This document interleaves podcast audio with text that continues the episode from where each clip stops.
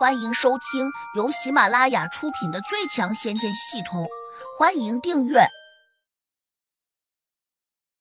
第一百零三章，大师岂会寻短见？我就知道你会下来的。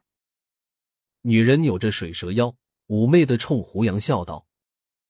胡杨心想：我不下来，难道我要在山上当山大王吗？女人好像也明白了胡杨的想法。马上解释说：“我觉得你很快就会下来。你找我有什么事？”胡杨并不想和他套近乎，便冷着脸问。女人丝毫没有因为胡杨的态度冷淡而有什么不高兴，相反，她还更加客气的说：“这都怪我吗？他送我一个老宅子，我当时感觉还可以，可是住进去之后，总觉得有什么古怪，尤其是睡觉的时候。”总感到有个女人在我旁边唱歌，大师，你说我是不是遇到了什么不干不净的东西？胡杨有点哭笑不得。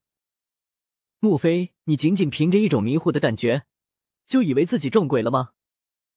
是真的，要是你不信，可以到我家里面去看看。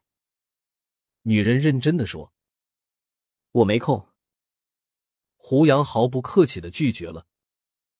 开什么玩笑！我到你家里去，孤男寡女的，那会多尴尬呀！你总会有空的时候，求求你行不行？女人非常的执着。她叫李新梅，让胡杨感到意外的是，她居然住在西子胡同，和自己的家并不远。什么？你也住在西子胡同？那我们可就是邻居了。李新梅顿时兴奋的叫了起来。邻居就是乡里乡亲，我的忙你就更要帮了。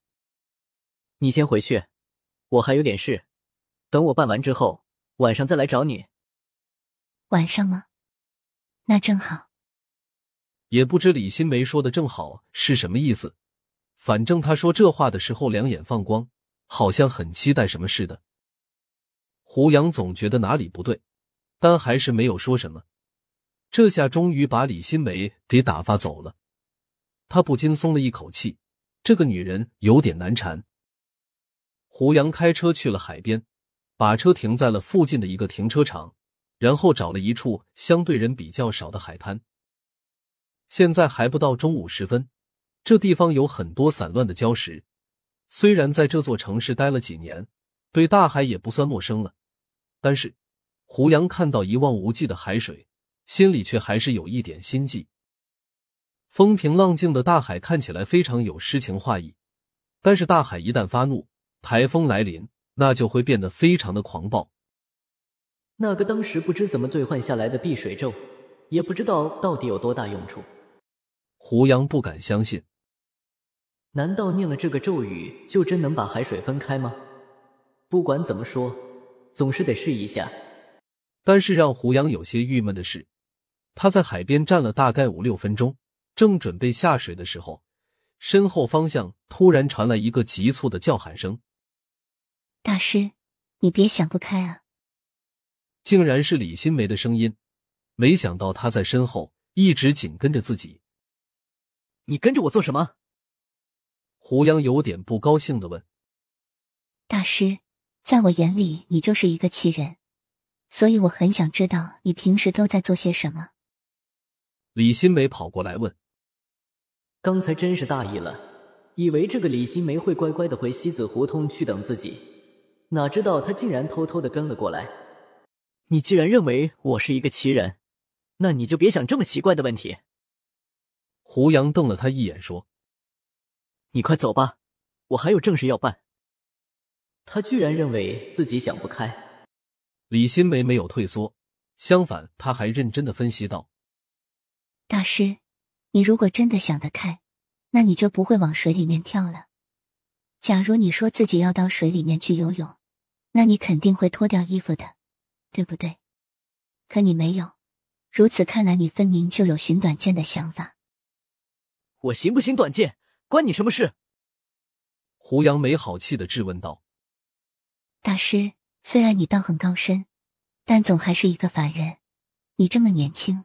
你想不通的事，那多半是情场有些失意。你说我分析的对不对？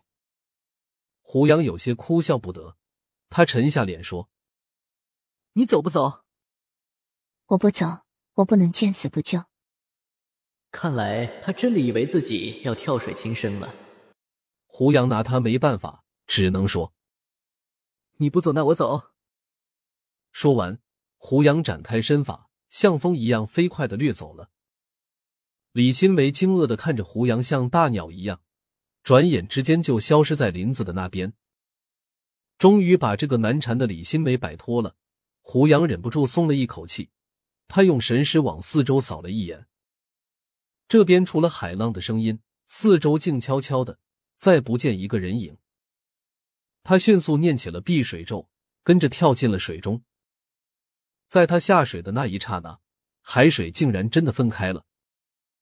胡杨甚至没有听到水浪破开的声音，仔细的往深洲看了一眼，发现身外起了一层薄薄的黄色的光芒。正是这些奇异的光芒，把海水给分开了。不过，胡杨通过这些光芒，又深切的感受到了海水的压力。虽然压力较小，但他还是感觉到，随着入水越深，压力便越大。只是这种压力的增加不是特别的明显。可能也是因为这一带的海水并不深，还有一点就是碧水咒所形成的保护光芒非常神奇，不能用常规的物理知识来解释。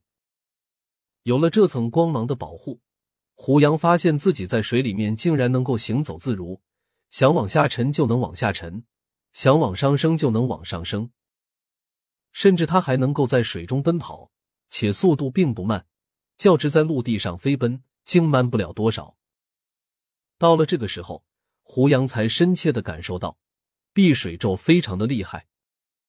这个咒语是无意中打出来的，由此也给了胡杨一点启示：只要有足够的点数，那就应该在必要的时候买进那些所谓的咒语、功法和兵器之类的东西，反正是闲时找来及时用。渐渐的，胡杨在海中越走越远，越走越深。